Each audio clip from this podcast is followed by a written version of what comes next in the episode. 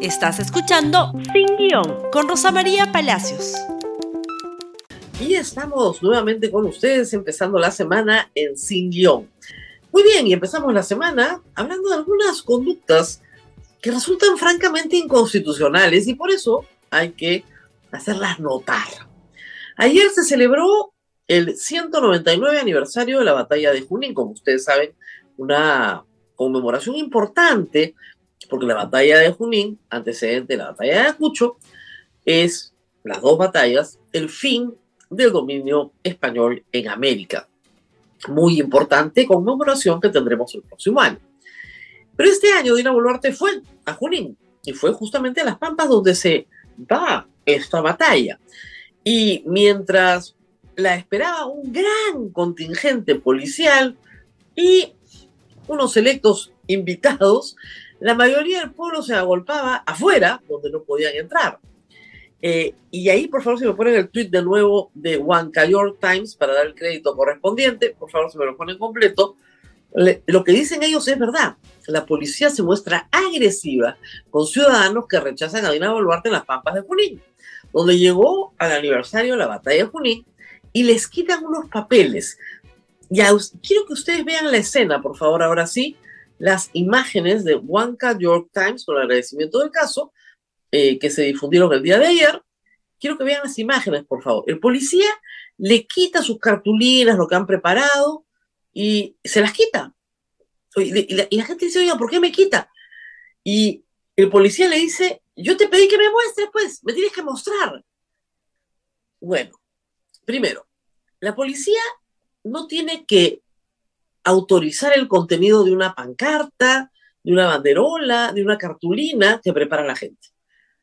Eso es inconstitucional. Se llama censura previa. Es decir, yo no tengo que solicitarle al policía que me apruebe lo que yo les voy a decir ahora, ¿verdad? Bueno, el policía tampoco me tiene que aprobar, la pancarta. No tiene por qué aprobar, se la quitan también. La policía decide qué cosa tú pones en tus manos y qué cosa no pones en las manos. Eso es inconstitucional. Es censor, censor de contenidos, ¿no? Y, la gente le reclama, y con toda razón, porque resulta que algunos ciudadanos sí sabemos cuáles son nuestros derechos. En el manual de la policía, esta conducta está prohibida porque justamente enardece a la gente que ha preparado su pancarta, su cartulina, su cartón, lo que quiera o lo que tenga a mano. Pero reitero, es además inconstitucional, porque en nuestra constitución la censura previa está prohibida y no hay delito de opinión. Este policía que ha hecho estudios, ¿ah? o sea, se supone que tienen una mejor preparación, ¿Cómo será la guardia que quiere tener Dina Boluarte? La que solamente va a pasar por un entrenamiento de seis meses. ¿No les enseñan la constitución a la policía? No le pueden quitar nada a nadie. Eso es inconstitucional. Pero claro, estaban un poquito preocupados, aparentemente, porque esto fue lo que pasó. Por favor, la nota de la República. Le gritaron asesina a Dina Boluarte en la ceremonia por el 199 aniversario de la batalla de Junín. Ese fue todo el problema. No le gustó a la policía que le gritaran asesina. Bueno, eso fue lo que la gente le gritó. Y acá tenemos algunas imágenes para que ustedes vean el contingente policial y la forma en la que llegó Dina Boluarte a las pampas de Junín. Un enorme contingente policial, todos los carros la rodean, ella va en el carro negro, ¿no es cierto? El resto de los carros la rodean, policía por todas partes, y algunos la saludan, ella saluda, ¿no? Pero mientras la saludaban, le gritaban asesina. Toda esa gente es la que no entró, que iba a protestar. Las banderas que ustedes ven a lo lejos, es ahí donde se celebra el evento. Luego la gente se apelotonó detrás del estrado que habían colocado para los invitados, bastante lejos de Dina Boluarte, que finalmente no pudo escuchar los gritos de la población porque la tenían a buen recaudo, pero se debe haber enterado de lo que ha pasado. Esto es inconstitucional, de verdad que sí. No, no está padre, la señora no quiere estar con la población, está bien, pero quitarle sus pancartas, sus banderas a la gente, ¿De verdad? ¿Qué más tenemos, por favor? Lo siguiente, otra noticia de ayer. La señora Boluarte se va. Se va, se va hoy, si es que no se ha ido ya, todavía no lo anuncian, pero se va hoy con una comitiva que cuesta 230 mil soles. ¿Y esto por qué es inconstitucional? Porque la señora se va y no deja encargado el despacho a nadie como manda la Constitución. El artículo 115 de la Constitución señala que cuando la presidenta viaja, encarga el despacho. No admite excepción el artículo 115 de la Constitución. No es una sugerencia. No dice que, bueno, que el Congreso puede adoptar otras medidas. No, no, no, no. Encarga. ¿A quién ha encargado? A nadie porque no tiene vicepresidentes. Y ella va a gobernar remotamente. Tres días en Brasil o cuatro días y tres noches, dependiendo quién va en la comitiva, porque ella se va tres días, eh, va a costar 230 mil soles. ¿Por qué? Porque hay que llevar el avión presidencial, los pilotos, la tripulación, las azafatas, tienen que dormir en el Brasil, esperar que la señora termine, regresar a Lima, más obviamente la comitiva de la señora, los ministros que la acompañan, los viáticos, 230 mil soles. Eso es lo que va a costar. El cálculo lo ha hecho una nota muy prolija de la República el día de ayer que pueden revisar para que vean cómo sale la cuentita de que la señora presidenta haga valer su poder para demostrar que ella sí puede realizar un acto inconstitucional. A vista y paciencia a todo el Perú su poder sobre el Congreso, porque el Congreso le ha aprobado la ley y el Congreso le ha dado el permiso. Y su poder sobre la Constitución, porque es su soberana voluntad sobre lo que la Constitución manda. Entonces, ¿por qué el policía va a respetar su manual? ¿Por qué el policía va a respetar los derechos constitucionales de la gente si la señora presidenta no respeta el artículo 115 de la Constitución? ¿Qué más tenemos, por favor? Tenemos más cosas inconstitucionales, lo que se avecina en la Comisión de Constitución. Este fin de semana, Keiko Fujimori anunció quiénes serán los próximos presidentes de las comisiones de que se le han adjudicado a Fuerza Popular en el Congreso. Y le toca la Comisión de Constitución nada más y nada menos que a Marta Moyano. Marta Moyano es un cuadro político de Fuerza Popular, pero no es, digamos, un cuadro jurídico. Que yo sepa, no ha terminado Derecho, tiene unos estudios de Derecho en la Universidad de las Peruanas, pero eso es todo lo que hay. Ella va a presidir la Comisión de Constitución, donde se quieren discutir temas como la bicameralidad, temas como el enjuiciamiento de los miembros del Jurado Nacional de Elecciones y del, eh, de la OMP en el Congreso. Quieren hacerles juicio político al tribunal que decide sobre la elección de ellos mismos. Pese a las recomendaciones incesantes y permanentes de la Comisión Interamericana de Derechos Humanos que dice que por favor dejen en paz a las autoridades electorales. Esa es la agenda de la Comisión de Constitución. Tratar de pasar leyes, ni siquiera de reforma constitucional, porque ya hemos visto que ellos reforman la constitución por ley. Tratar de pasar leyes para perseguir a las autoridades electorales. Esa es la idea. Y algunas más, como prohibir la formación de bancadas. Esta ha sido una iniciativa de Vladimir Cerrón, que está furioso porque solamente le quedan mm, de 37 originales 12 y siguen desgranándose. Por supuesto, llama traidores, sinvergüenzas, pymes, le dice a las bancadas que se van saliendo de la suya. Tendría que examinarse a sí mismo y preguntarse por qué, por qué no quieren parar conmigo, por qué se van, por qué se van a otra parte si yo los traje. Muy bien, vamos a la pausa, dejemos las inconstitucionalidades por un momento y vamos a las noticias judiciales, que hay bastantes. Pero antes, antes, antes, si me dicen que la señora Dina Boluarte ya aterrizó en Brasil, antes nos tenemos que ir a la pausa Samsung.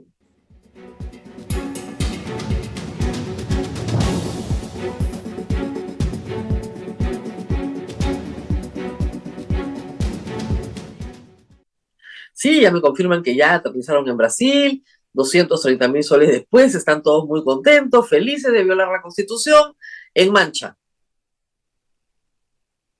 Después no digan que no se advirtió. La defensa de Dina Boluarte es que la ley está vigente. Y que si mañana la declaran inconstitucional, bueno, estaba vigente cuando ya hizo aprovechamiento de la misma. Muy bien. Problemas en la justicia. Sí, hay varios problemas. Primer problema, esto ha sido debatido ampliamente este fin de semana. Expertos advierten abuso de la prisión preventiva. Efectivamente, en realidad, en realidad esto lo ha dicho el presidente del Poder Judicial, Javier Arevalo. Le ha dicho a todo el sistema de justicia que tengan mucho cuidado con estar repartiendo prisiones preventivas sin ton ni son. Esto, por supuesto, a raíz del caso de Mauricio Fernandini y Sada Goray. Porque el caso de Mauricio Fernandini, si uno escucha los argumentos del juez Justiniano, pues son bastante extraños. Señala que el señor eh, Mauricio Fernandini sí tiene arraigo familiar y que por lo tanto no va a fugar del país, tiene una hermana con discapacidad, de la cual él se encarga, la cual no puede abandonar y por lo tanto tiene arraigo familiar. Ok, uno escucha eso y dice, bueno, entonces no es necesario una prisión preventiva porque no hay peligro de fuga, no hay peligro de perturbación de la actividad probatoria. Pero luego dice que no tiene arraigo laboral. Pero ¿qué arraigo laboral puede tener una persona que es perseguida por la justicia habiendo sido periodista? No tener empleo no significa que vas a perturbar la actividad probatoria. El arraigo laboral lo que trata de probar es que tienes vínculo con la comunidad y que por lo tanto no te vas a ir porque tienes ese vínculo con la comunidad. Si ya tiene el arraigo laboral, perdón, familiar, ¿eso no es más que suficiente para demostrar que no se va a ir? ¿No se está contradiciendo a sí mismo? Al margen de los delitos que pueda haber cometido el señor Fernandini, porque Mauricio Fernández tiene que enfrentar un proceso penal. El problema muy grave de las prisiones preventivas en el Perú es que durante el transcurso de esta, la fiscalía se relaja, no hace mucho, no adelanta diligencias, no avanza los casos y finalmente las personas salen en libertad sin haber sido juzgadas. No digo condenadas, pero por lo menos juzgadas. Y las cosas se ponen peores. La siguiente noticia, por favor, nos explica un poco esto. La Fiscalía ha solicitado al Poder Judicial ampliar por tres años una investigación contra Yanto Mala y Nadine Heredia. ¿De qué se trata? Del caso gasoducto surperuano vinculado a Odebrecht. Los Humala tienen dos procesos en curso importantes, digamos. Uno es el que se está siguiendo ya felizmente en juicio oral, que es por donaciones de campaña. Un caso que empieza a investigarse en el 2014, 2013, en realidad 2014, que ya había, tenido una investigación previa, ojo, pero digamos que para efectos de este caso, el 2014, hace 10 años que se investiga y está oral. Un proceso en el cual se ha establecido, y se establecerá el día de mañana, varias veces, que las donaciones efectuadas en una campaña política hasta agosto del 2019 no constituyen delito, ni de lado de activos ni ningún otro. Porque el tipo penal se crea en agosto del 2019. Antes no era delito. Yo lo he explicado, lo vengo explicando con gran cantidad de variopintos insultos desde el año 2014. Yo confío que si no es en la Corte Superior, cuando llegue a la Suprema, se diga exactamente lo mismo. ¿Qué delito va a haber? Odebrecht en el año 2006-2011 era una empresa que trabajaba lícitamente en el Perú y que sus actividades ilícitas son conocidas por su propio testimonio a partir del año 2017. ¿Qué podemos decir sobre esto? Que termine el juicio oral, total, ya está en marcha. Pero el otro proceso del gasoducto, ese es más complicado.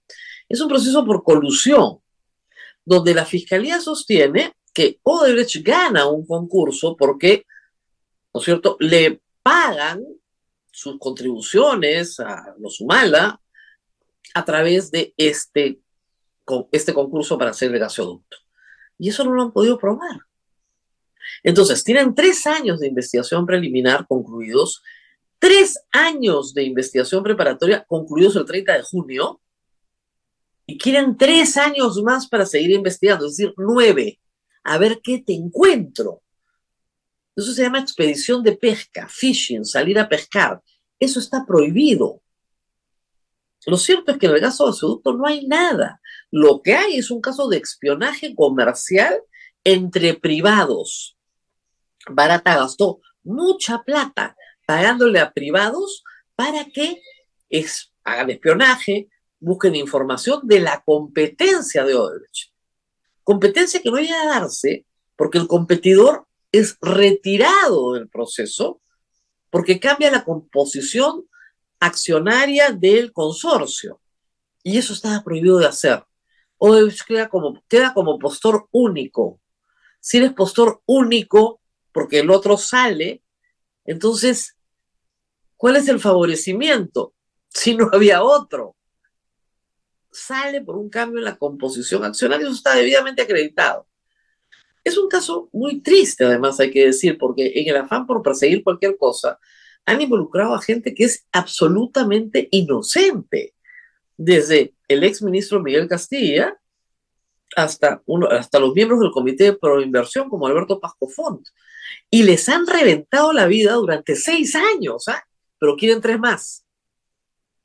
Personas que tienen dificultades para, para conseguir trabajo, para salir del país, por algo de lo que son absolutamente inocentes. Y la fiscalía lo sabe. Si fueran culpables ya los hubieran acusado, pues. No sabe qué hacer con una papa caliente con la cual no puede probar nada. Entonces, en vez de decir, bueno, se archiva, sí, pues no, no pudimos, dice, no, deme tres años más, a ver si le reviento la vida, no tres, no seis, sino nueve años.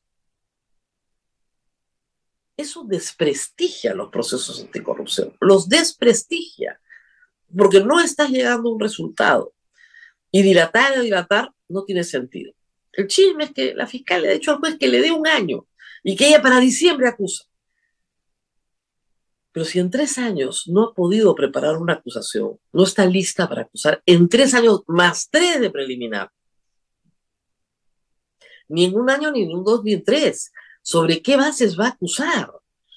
Tiene que acusar un pacto colusorio entre la empresa Odebrecht, los miembros del Comité Pro Inversión, varios abogados más y la pareja presidencial de ese entonces. No hay ninguna prueba de eso. Sí hay prueba de que Barata, reitero, le paga a varias personas privadas por información comercial de su competidor.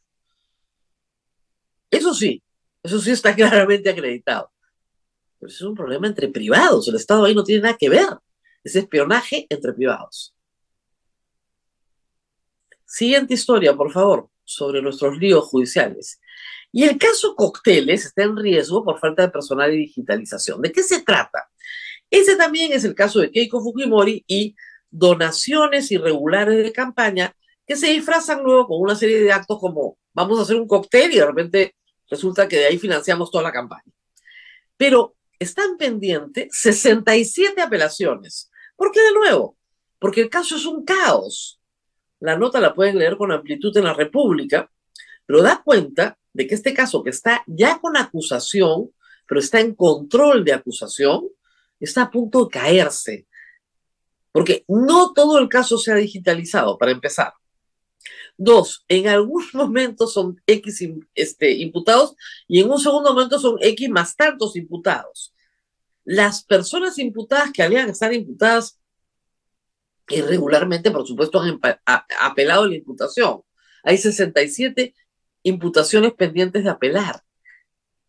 El caso es caótico y no ha sido adecuadamente presentado por el fiscal José Domingo Pérez, que no ha hecho un trabajo prolijo en este caso y que exigen además más personal, más personas para digitalización, cosa que podría retrasar el caso, el control de acusación, por lo menos hasta el 2024.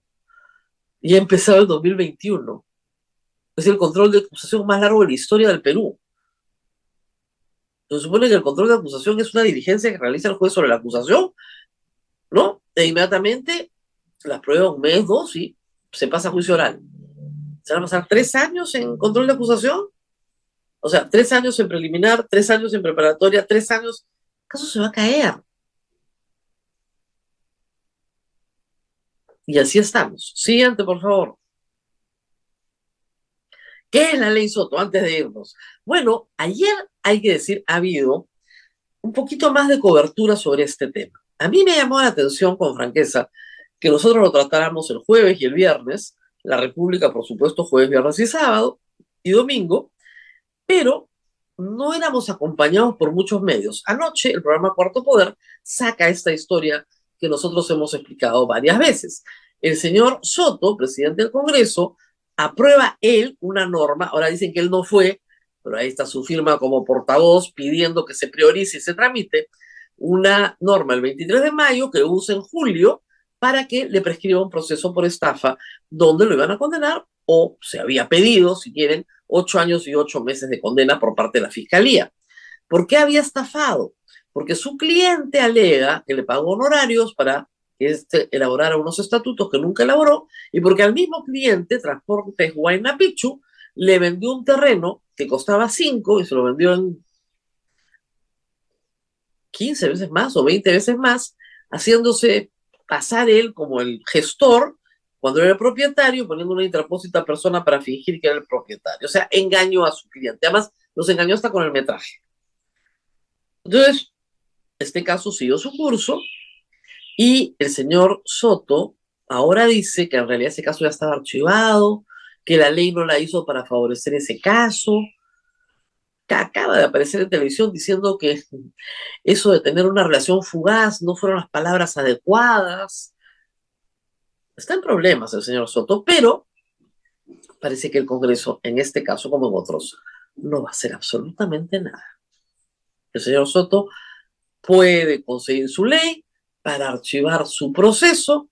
Joaquín Ramírez también lo ha hecho, ha aprovechado la ley Soto para beneficiarse también y seguirán firmas, porque por alguna razón, por este tema, no quieren tocar a Soto. Así está, la verdad, la justicia en problemas. Nos tenemos que despedir. Esto ha sido todo por hoy. Compartan este programa. Nos vemos nuevamente el día de mañana. Gracias por escuchar Sin Guión con Rosa María Palacios. Suscríbete para que disfrutes más contenidos.